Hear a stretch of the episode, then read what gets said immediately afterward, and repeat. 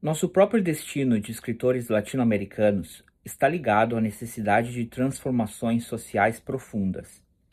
Narrar é se dar.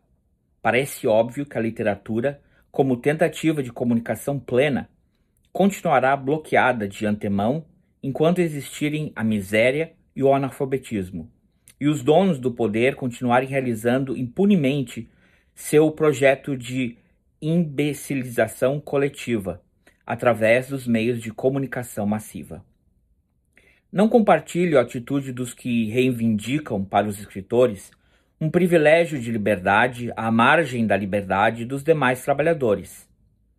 Grandes mudanças, profundas mudanças de estrutura seriam necessárias em nossos países para que os escritores possam chegar além das cidadelas fechadas das elites e para que possam expressar-se sem mordaças, visíveis ou invisíveis.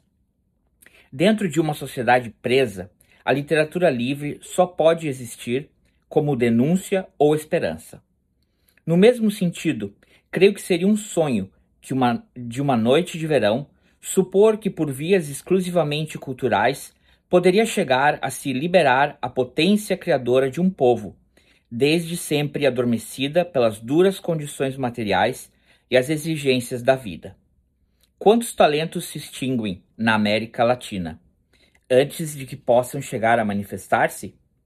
Quantos escritores e artistas não chegam nem sequer a saber que são escritores e artistas?